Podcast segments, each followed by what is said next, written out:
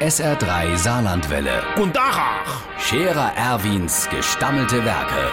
wo wir gerade beißen, pass mal auf. Erwin, grad einen Moment noch.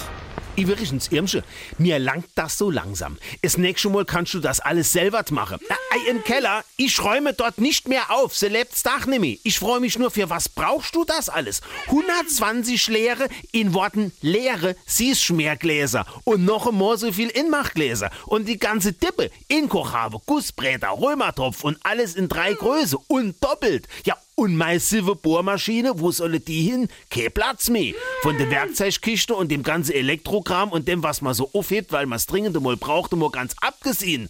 Und dann dein ganzes Dekorationszeug. Also kannst du hier auf der ganz Bahnhofstraße die Schaufenster damit dekorieren. Und zwar an Fasnacht, Ostere, Muttertag, Allerheilige und Weihnachten. Und meine Schraube, wo mache ich die hin?